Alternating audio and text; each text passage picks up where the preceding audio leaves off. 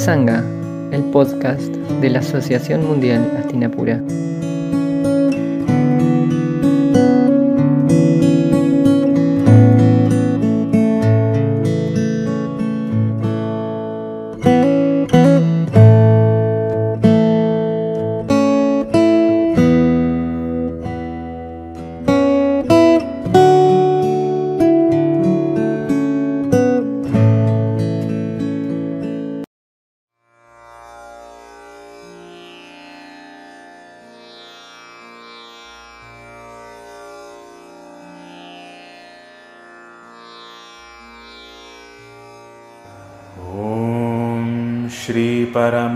श्रीपरमात्मने नमः। अथ ध्यानम्। पार्थाय प्रतिबोधितां भगवता। नारायणेन स्वयं। व्यासेन ग्रथितां पुराणमुनिना। मध्ये महाभारतम् अद्वैतामृतवर्षिणीं भगवतीम् अष्टादशाध्यायिनीम् अम्ब त्वामनुसन्दधामि भगवद्गीते भवद्वेषिणी Bhagavad Gita, la canción del Señor, con notas pedagógicas de la profesora Ada Albrecht. रविन्दायतपत्रनेत्र येन त्वया भारततैलपूर्णः। प्रज्वालितो ज्ञानमयः प्रदीपः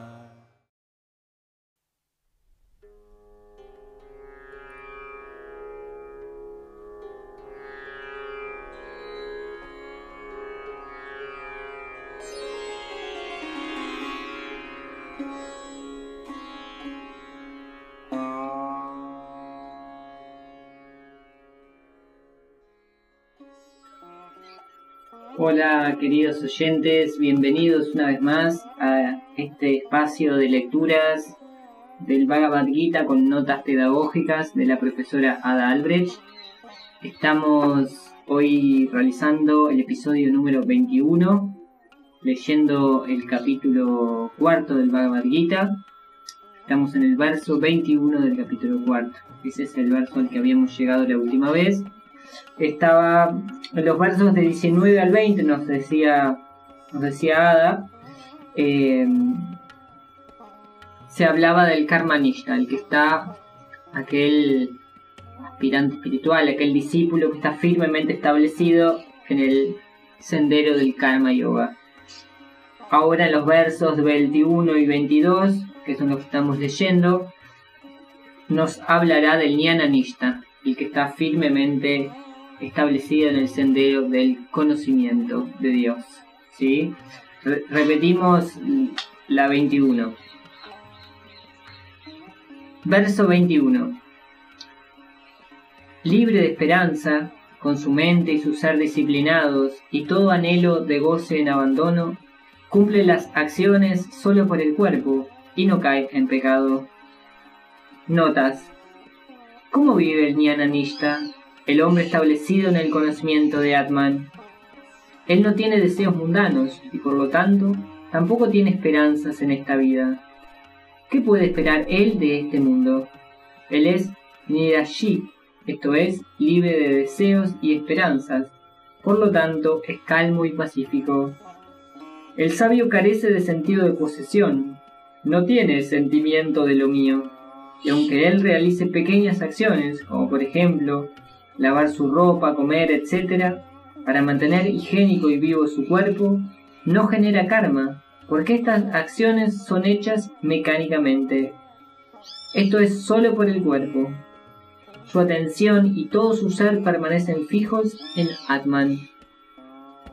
Algunos maestros suelen enseñar que el término Atma en este verso indica el cuerpo y los diez sentidos que están bajo control. En el texto dice Chitatma. No debemos asombrarnos que la palabra Atma esté aquí por cuerpo, porque en muchas lenguas sagradas Las palabras varían de significado de acuerdo al lugar que ocupan en una frase. Muy bien, este era el que habíamos visto en el episodio anterior. Verso 22.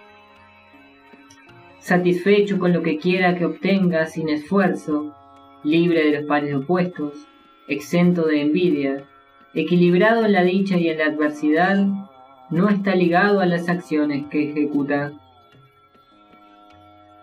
Notas. Yadricha, repito, Yadricha es lo que se obtiene por albur, sin poner intención en ello. El yogi recibe las cosas de este modo, puesto que carece de apego. Él siempre está contento, y cualquier cosa que reciba, al no tener deseos, le da felicidad. O sea, santushta. Él está siempre feliz porque se encuentra más allá de los pares de opuestos. Luanduatito. Danduatito. Cuando dice en la dicha y en la pena, Sidavishad, perdón, Sidava Shida, en el caso del sadhu o monje, se refiere también a sus acciones de pedir limosna. Repito esto último. Cuando dice en la dicha y en la pena, Sida Vishad, en el caso del sadhu o monje, se refiere también a su acción de pedir limosnas.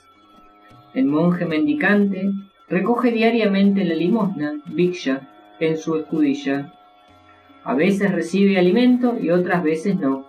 Sin embargo, él siempre se halla feliz, se halla en Dios.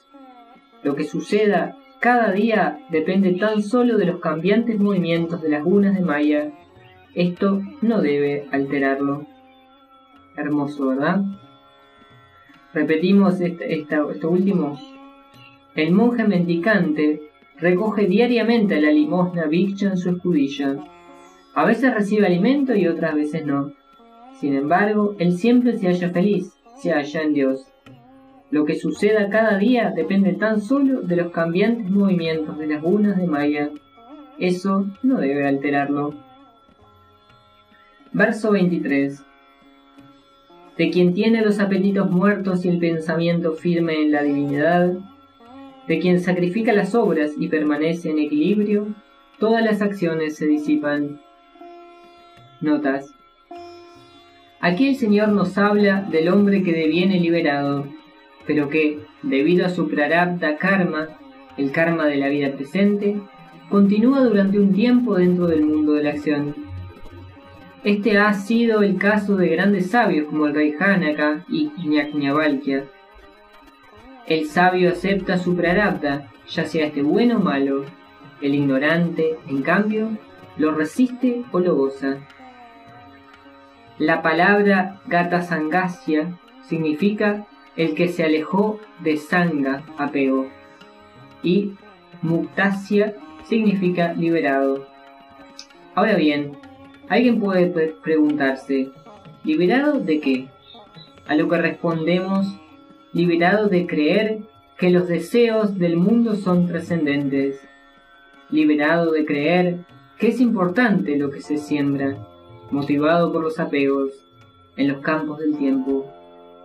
El entendimiento del sabio comprende que él es esencia divina, que él es Brahman y así experiencia solo a Dios. Se dice que los Muktas u hombres liberados son de diferentes clases, de acuerdo a sus prarabdas. Así, algunos realizan acciones, mientras que otros ya abandonaron toda su obra. Sin embargo, los que actúan realizan las acciones como yajñas, sacrificios u ofrendas a Dios. O sea que, hagan lo que hagan, lo hacen por el bienestar del mundo, y no por ellos, y así, el karma raíz, acción raíz, se disipa y no crea nuevas ataduras. Seguimos adelante. Verso 24. No, no, me parece que no da para comentar mucho, ¿no? Como decimos, leerlo tranquilo después, ¿sí? Verso 24. El Eterno es la oblación. El Eterno es la purísima manteca ofrecida por el Eterno en el fuego del Eterno. al Eterno se unirá, quien al obrar en verdad medite plenamente sobre el Eterno. Notas. Este verso hace referencia a la ceremonia védica en la cual se vierte manteca derretida sobre el altar del fuego como sublime ofrenda al Señor. Esta ceremonia en realidad es un símbolo de la completa entrega del alma a Dios. Recordemos que un significado similar posee la ceremonia de encender una varilla de saumerio frente a la imagen del Ishtadevata o Dios tutelar. Haga lo que haga el Shivan Mukta o alma liberada, lo realiza siempre con la conciencia inmergida en Brahman. Esto es muy lindo, ¿no? Eh, siempre acostumbramos a aprender saumerios en los altares, aprender saumerios a las imágenes, ¿no? Y, tiene ese significado, ¿sí? No es para perfumar, no es... Eh, es como dice acá, o sea, simboliza de alguna manera ese mismo fuego sacrificial, ¿no? Vamos a volver a leer esto para que nos quede cuando prendemos un, un en el altar, que nos quede esta imagen de lo que estamos realizando. Este verso hace referencia a la antiquísima ceremonia védica en la cual se vierte manteca derretida sobre el altar del fuego como sublime ofrenda al Señor.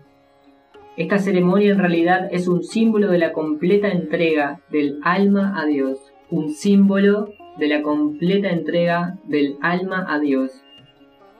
Recordemos que un significado similar posee la ceremonia de encender una varilla de saumerio frente a la imagen del Ishtadevata o Dios tutelar. De este modo, para un hombre iluminado que efectúa la ceremonia en el altar del fuego, el ghee, la manteca clarificada, es Brahman. También es Brahman la cuchara ceremonial donde levanta ese ghee, y también lo es el fuego donde ese ghee se quema, y la llama que se eleva también es el eterno Brahman. Todo es Dios. Para ese hombre de suprema santidad, todo es Dios. Así como sucede en la ceremonia del Yajna, así también ocurre en la vida diaria. Para él, todo es Dios, todo es Brahman. De este modo, ese Shivan Mukta finalmente alcanza a Brahman. Verso 25. Algunos yogis ofrecen sacrificios a los devas, otros únicamente ofrecen el sacrificio en el fuego del Eterno. Notas. En la primera línea del verso se usa la palabra yogi, en el sentido de una persona común, que realiza diversas acciones, y también hace ofrendas a los devas o dioses. Esta gente busca solo la satisfacción de sus deseos. ¿Sí? Repetimos, o sea que la frase decía, algunos yogis ofrecen sacrificios a los devas, otros únicamente ofrecen el sacrificio en el fuego del Eterno. Esta es la segunda parte. En cambio, en la segunda línea del verso, o sea, otros únicamente ofrecen el sacrificio en el fuego del Eterno. En cambio, en la segunda línea del verso nos habla de los santos iluminados que obran con infinita sabiduría. Para estos últimos, todo es Dios, así, todo es Dios. Aquí el Señor nos habla del Shiva Brahmanaika, esto es, de la identidad de Shiva, individual del ser humano, el alma individual del ser humano, con Dios o Brahman. Repito, la primera frase, la primera parte del, del verso dice, algunos yogis ofrecen sacrificios a los devas.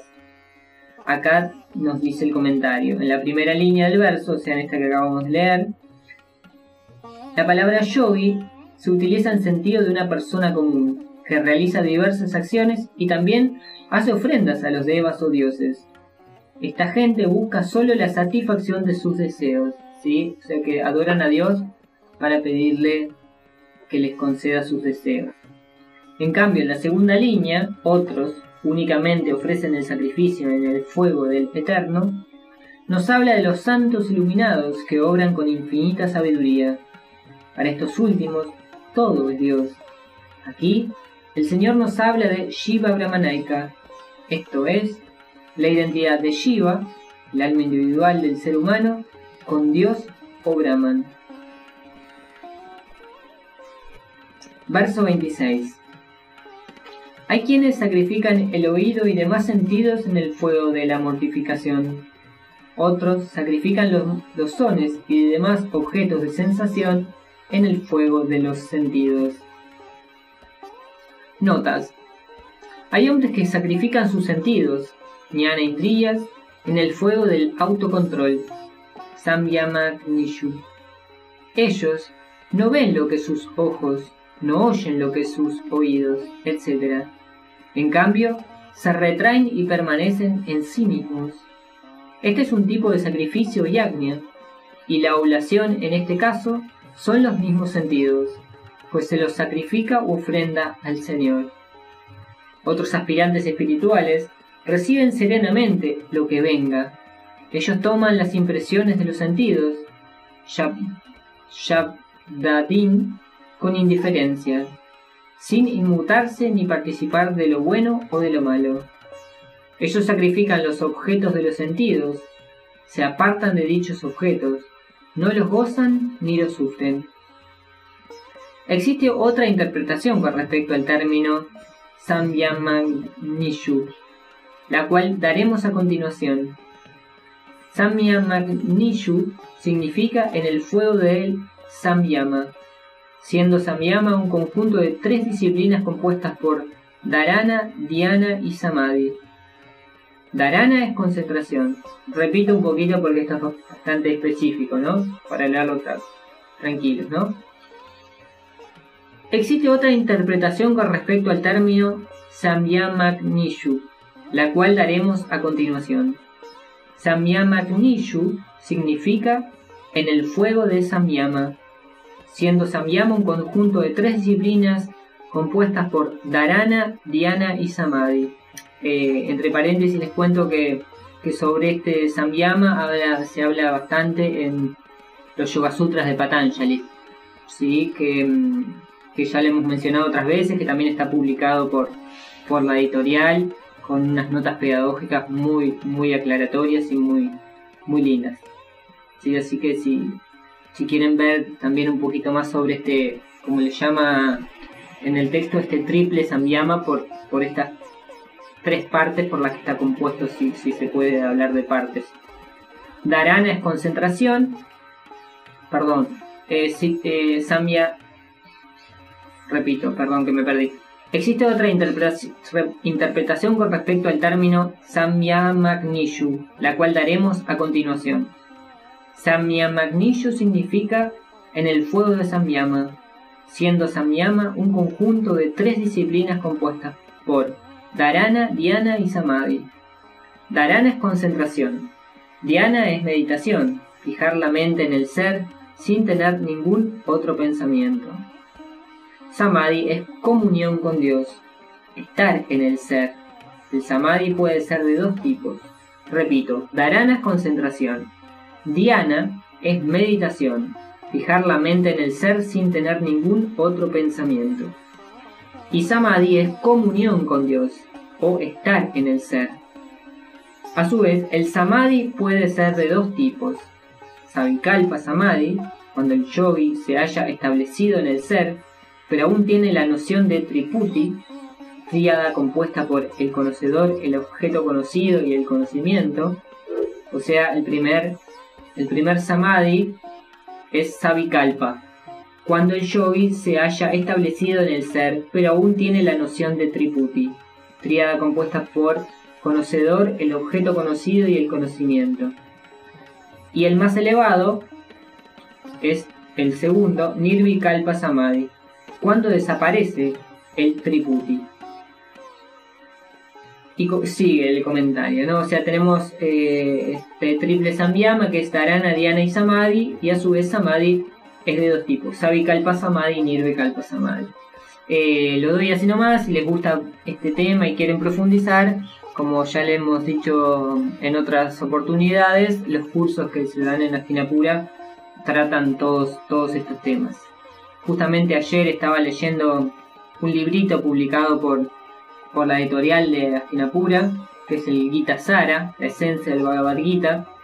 Es un resumen del Bhagavad Gita y lo que busca ese texto es que, los que nunca leyeron eh, el Bhagavad Gita y no conocen nada de la filosofía de la India, puedan acceder de alguna manera al Bhagavad Gita, porque el Bhagavad Gita, sin conocer términos como estos de la metafísica de la India y algunos conceptos como Dharma, Karma, y que, vamos mencionando en el texto, eh, resulta un poco difícil. Entonces ese es un texto muy lindo, es chiquito, muy lindo. De los 700 versos, eh, de los cuales consta el Bhagavad Gita, creo que tiene 180, me parece, 180, 185 versos, si no me equivoco, ¿sí? seleccionados por, por Ada también y en un lenguaje muy, muy ameno, muy lindo. Bueno, entonces eh, decíamos, Dharana, Diana y Samadhi es este Samyama. Y de Samadhi decíamos que hay de dos tipos, Savikalpa Samadhi y Nirvikalpa Samadhi. Eh, y continúa el texto. La práctica de Samyama presupone la práctica de Pratyahara, lo cual es apartarse de los objetos de sensación. Como resultado de esto, no se vive ni raga, gusto, ni bella, disgusto. No se goza de los sentidos, tan solo se tiene o se recibe la experiencia. De allí que se diga Indriya Indriyagnishu, Indriyagnishu, perdón, Indriyagnishu, o sea, sacrificar los sentidos en el fuego del conocimiento, sabiduría. Bueno, acá también vuelvo a mencionar Pratyahara, que es otro término que, aparece cuando uno estudia metafísica de la India, ¿no? Control de los, de los sentidos. Los cuatro términos mencionados, Pratyahara, Dharana, Dhyana y Samadhi, forman, eh, perdón, esto es lo que yo le decía que se ve en, cuando uno estudia metafísica de la India o, lo que la materia se llama ahora en, el curso de Astinapura, filosofía primera, los cuatro términos mencionados, Pratyahara, Dharana, Dhyana y Samadhi, forman parte del conjunto de prácticas llamado Ashtanga Yoga o los ocho pasos del yoga, expuesto por el sabio Patanjali en sus Yoga Sutras. Estos ocho pasos son 1 llama, abstenciones, 2 niyama, observancias, 3 asanas, posturas, 4 pranayama, control de la energía vital, 5. Pratyahara, apartarse de los objetos de sensación. 6. Dharana, concentración. 7. Dhyana, meditación. Y 8. Samadhi, comunión con Dios. Y este es el texto que también se, eh, estudia en, en Astinapura, que es los Yoga Sutras de Patanjali. Verso 27. En el, fuego, en el fuego de la encendida sabiduría de yoga, lograda por el dominio de sí mismo, Ofrecen otros en sacrificio todas las funciones de la vida y de los sentidos. Notas. Repito el, verso antes de las notas. En el fuego de la encendida sabiduría de yoga, lograda por el dominio de sí mismo, ofrecen otros en sacrificio todas las funciones de la vida y de los sentidos. Este es el verso 27 del capítulo cuarto. Notas.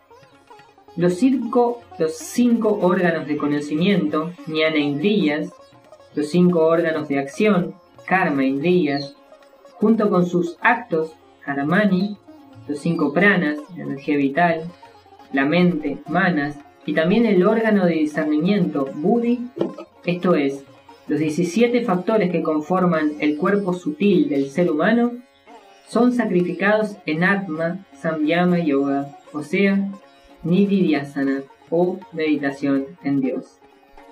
Esto también no lo, no lo no vamos a profundizar porque mm, son términos que, mm, mm, que te requerirían cursar, cursar o hablar, detenernos a hablar de, todo lo que es la filosofía de la India, ¿sí? Pero, pero bueno, esto forma, como decía ahí, el, el, cuerpo sutil, ¿sí? que a su vez eh, Dentro de la filosofía de la India se habla de tres cuerpos, ¿no? denso, sutil y causal. Verso 28. También hay otros hombres que perdón, también hay otros hombres concentrados que por voto solemne ofrecen el sacrificio de pobreza, el sacrificio de austeridad, el sacrificio de yoga, el sacrificio de sabiduría y de silenciosa lectura. Notas. Perdonen, pero me cuesta un poco leer estas palabras. Dradyajna tiene por significado hacer ofrendas de dinero, entregar todas las pertenencias, hacer regalos a personas necesitadas, etc. Los hombres sabios dicen que quienes practican este Dravyajna van al Pitriloka, el mundo donde moran en beatitud los espíritus de los padres o antepasados. Otro sacrificio es llamado Tapo Yajna.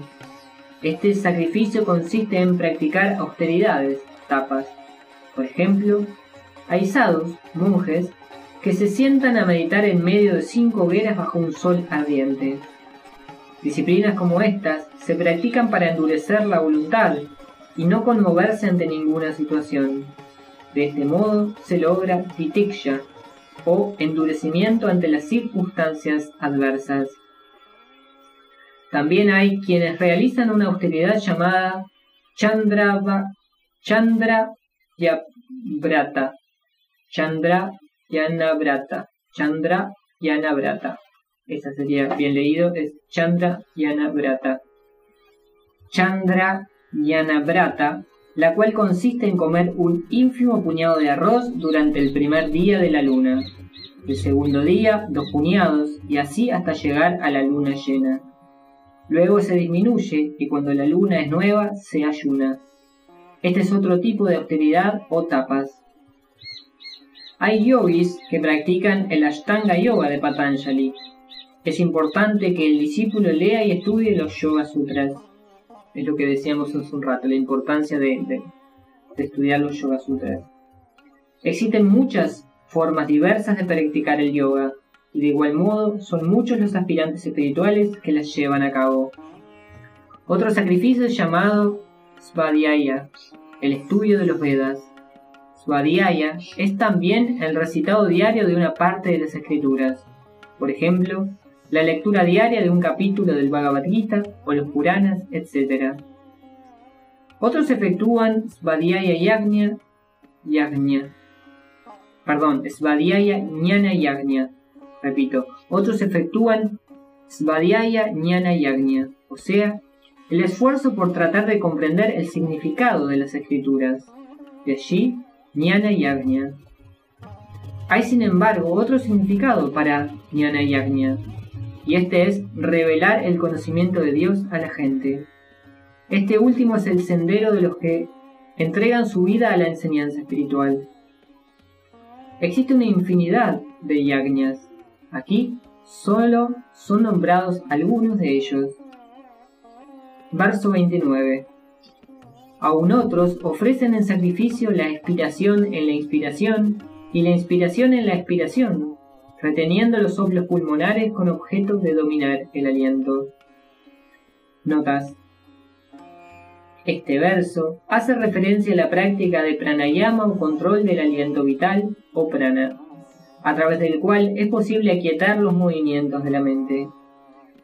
¿Y por qué se aquieta la mente al controlar el prana? Porque la mente funciona gracias a la energía vital del prana, cuando éste se controla, se controla también la mente. Esta es la razón de ser del pranayama. Así, hay yogis que practican puraka, inspiración, y de este modo ofrecen prana, de inspiración, dentro de apana, de expiración. De ese modo, prana se reúne con apana. Esto es, son terminología de, pranayama, ¿sí? Los que han estudiado yoga y pranayama seguro que esto ya les suena.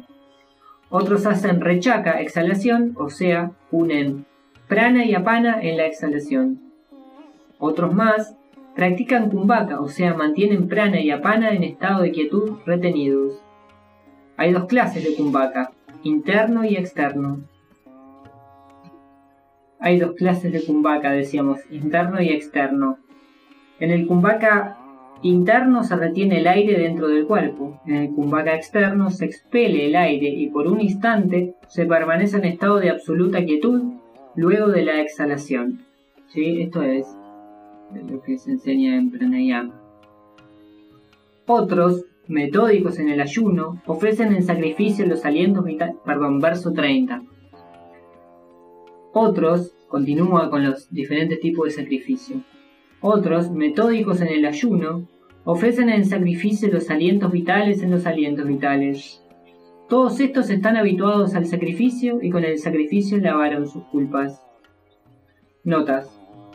Otros yogis controlan la ingestión de alimentos por medio del prana. Si bien el prana es uno, se haya dividido en varias clases de pranas con funciones específicas. Uno de ellos es el prana conocido como Samana Vayu, el cual regula los procesos de asimilación del cuerpo. Los yogis que realizan estas clases de yajna siempre comen con medida. Por ejemplo, mantienen medio estómago con comida, un cuarto con agua y un cuarto con aire. Este es otro tipo de yajna u ofrenda al Señor. Cosas que uno desconoce en general, ¿no? Versos 31. Verso 31. Quienes se sustentan con el amrita, que es residuo del sacrificio, se unen con el inmutable eterno. Si este mundo no es para quienes prescinden del sacrificio, ¿cómo ha de serlo el otro o el mejor de los gurús? Notas. Ñananishta es el alimento que queda frente al altar luego de haberlo ofrendado a los devas. Repito, perdón. Yajna, Yajna Nishta es el alimento, Yajna Nishta es el alimento que queda frente al altar luego de haberlo ofrendado a los devas.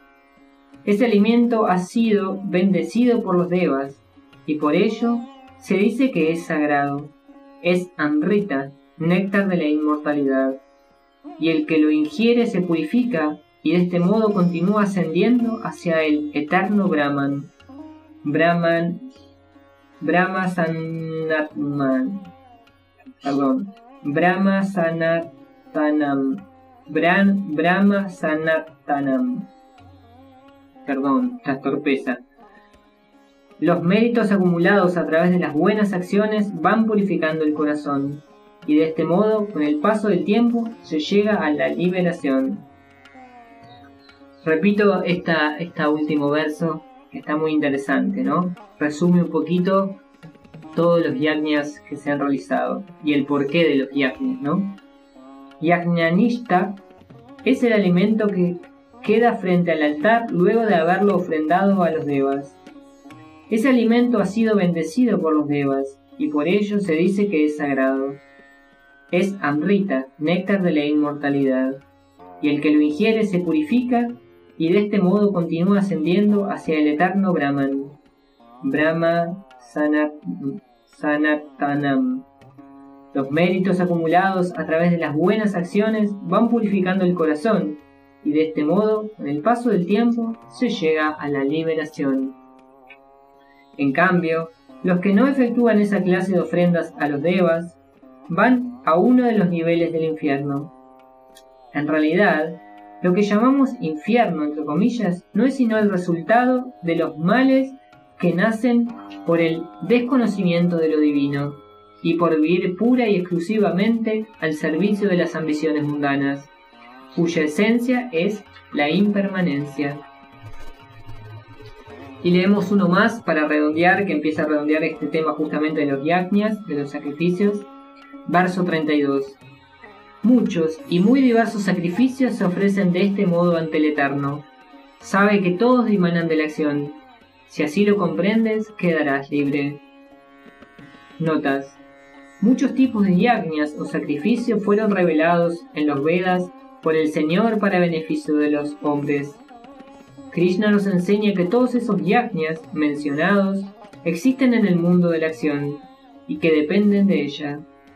Las ofrendas o sacrificios son realizados con la mente, los sentidos, el cuerpo, etc., lo cual implica actividad o karma. Pero también nos recuerda que Atman está más allá de toda acción, y así debemos darnos cuenta de que todas las acciones que realizamos son simplemente purificadoras y son hechas solo para que podamos llegar a través de los sacrificios u obras sagradas a ese Atman que trasciende el mundo de la acción. Esto es muy importante, ¿no? El, significado de, por qué se hacen sacrificios. Repito, muchos tipos de yagnas o sacrificios fueron revelados en los Vedas por el Señor para beneficio de los hombres. Krishna nos enseña que todos esos yagnas mencionados existen en el mundo de la acción y que dependen de ella. Las ofrendas u sacrificios son realizados con la mente, los sentidos, el cuerpo, etc., lo cual implica actividad o karma. Pero también nos recuerda que Atman está más allá de toda acción, y así debemos darnos cuenta de que todas las acciones que realizamos son simplemente purificadoras, son simplemente purificadoras, y son hechas solo para que podamos llegar, a través de los sacrificios u obras sagradas, a ese Atman que trasciende el mundo de la acción. Repetimos, y son hechas solo para que podamos llegar a través de los sacrificios u obras sagradas a ese Atman que trasciende la acción. Perdón, a ese Atman que trasciende el mundo de la acción. Bueno, vamos a llegar hasta aquí. Continúa, continúa, pero así Así, bueno, vamos a leer esta que termina con todo lo que son los sacrificios. El verso 33. Mejor que el de cualquier ofrenda es el sacrificio de sabiduría, oh Parantapa, porque toda plenitud de acción o parta está culminado en la sabiduría. Repito, mejor que el de cualquier ofrenda es el sacrificio de sabiduría, o parta, porque toda plenitud de acción o parta está culminado en la sabiduría. Notas.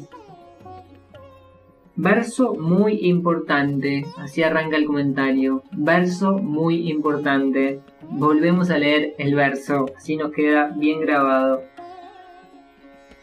Mejor que el de cualquier ofrenda es el sacrificio de sabiduría, oh Parándapa, porque toda plenitud de acción, o parta, está culminada en la sabiduría. Notas. Verso muy importante.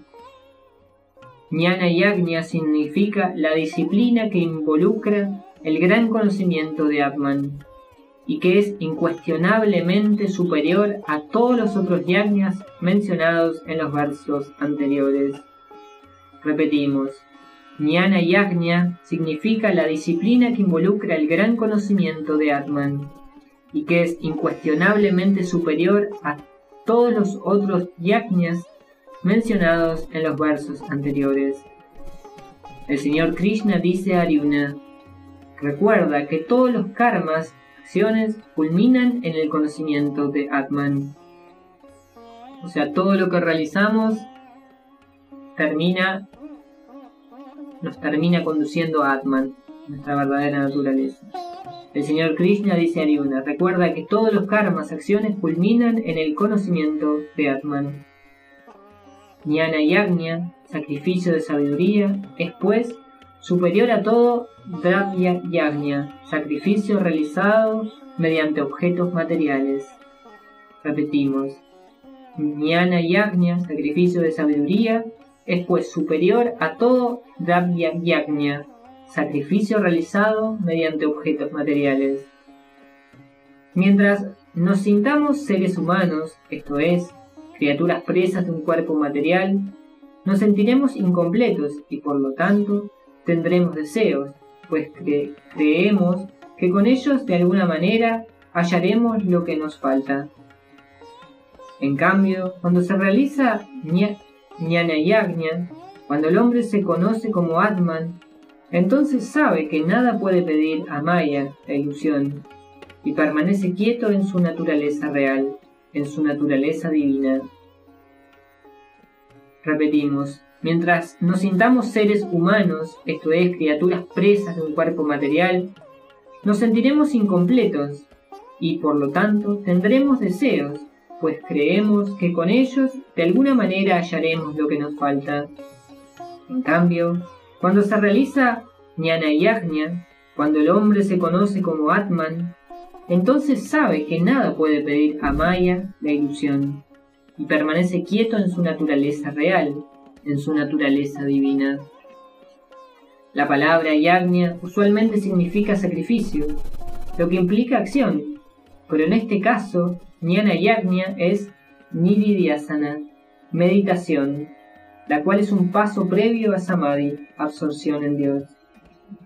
Repetimos, la palabra yagna usualmente significa sacrificio, lo que implica acción, pero en este caso, jnana yagna es nididhyasana, meditación, la cual es un paso previo a samadhi, absorción en Dios. Recordemos que Nididhyasana es el sagrado fruto de saber escuchar, Shravana, la enseñanza del maestro y de saber, y de saber reflexionar, Manana, sobre ellas. Atención, decimos reflexionar, lo cual no es ni opinar ni hacer juicio sobre esas enseñanzas. Repetimos,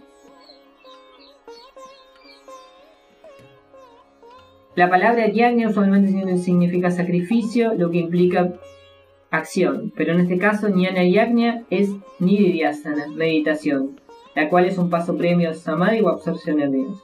Recordemos que, esta era lo que quería leer en realidad, recordemos que nididhyasana es el sagrado fruto de saber escuchar, shravana, las enseñanzas del maestro, y de saber reflexionar, manana, sobre ellas.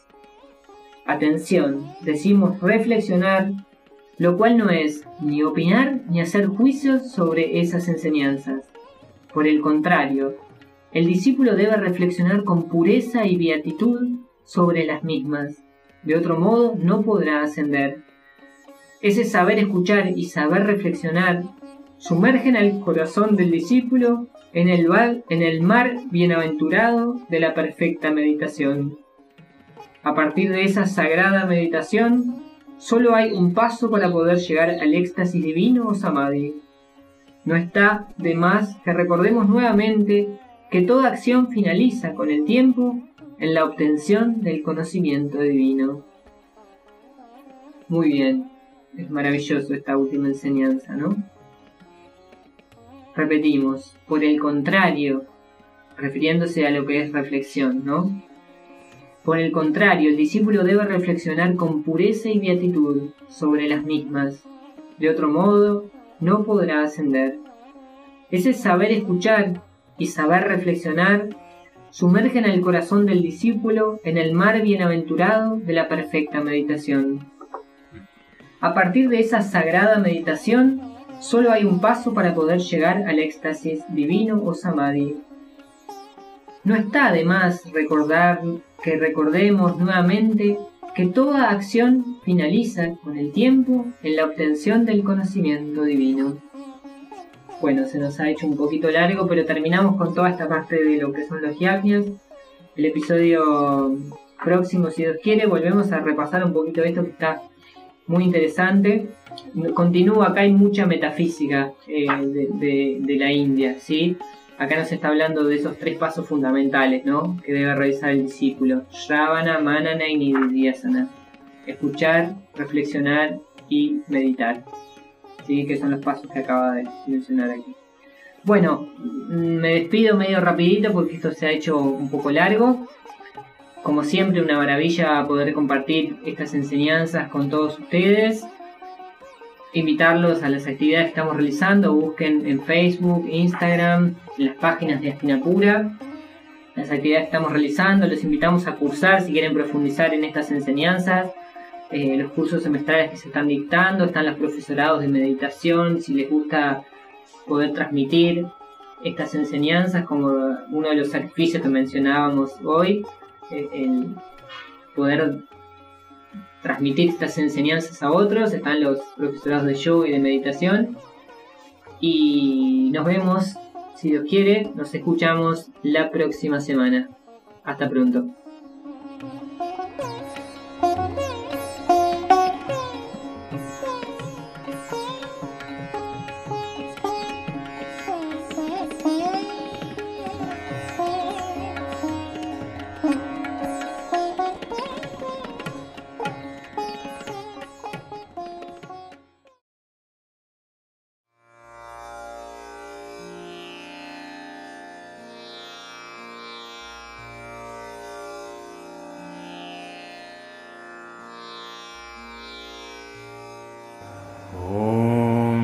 श्रीपरमात्मने नमः। अथ ध्यानम्। पार्थाय प्रतिबोधितां भगवता। नारायणेन स्वयं। व्यासेन ग्रथितां पुराणमुनिना। मध्ये महाभारतम् अद्वैतामृतवर्षिणीं भगवतीम् अष्टादशाध्यायिनीम् अम्ब त्वामनुसन्दधामि भगवद्गीते भवद्वेषिणी Bhagavad Gita, la canción del Señor, con notas pedagógicas de la profesora Ada Albrecht. फुल्लारविन्दायतपत्रनेत्र येन त्वया भारततैलपूर्णः। प्रज्वालितो ज्ञानमयः प्रदीपः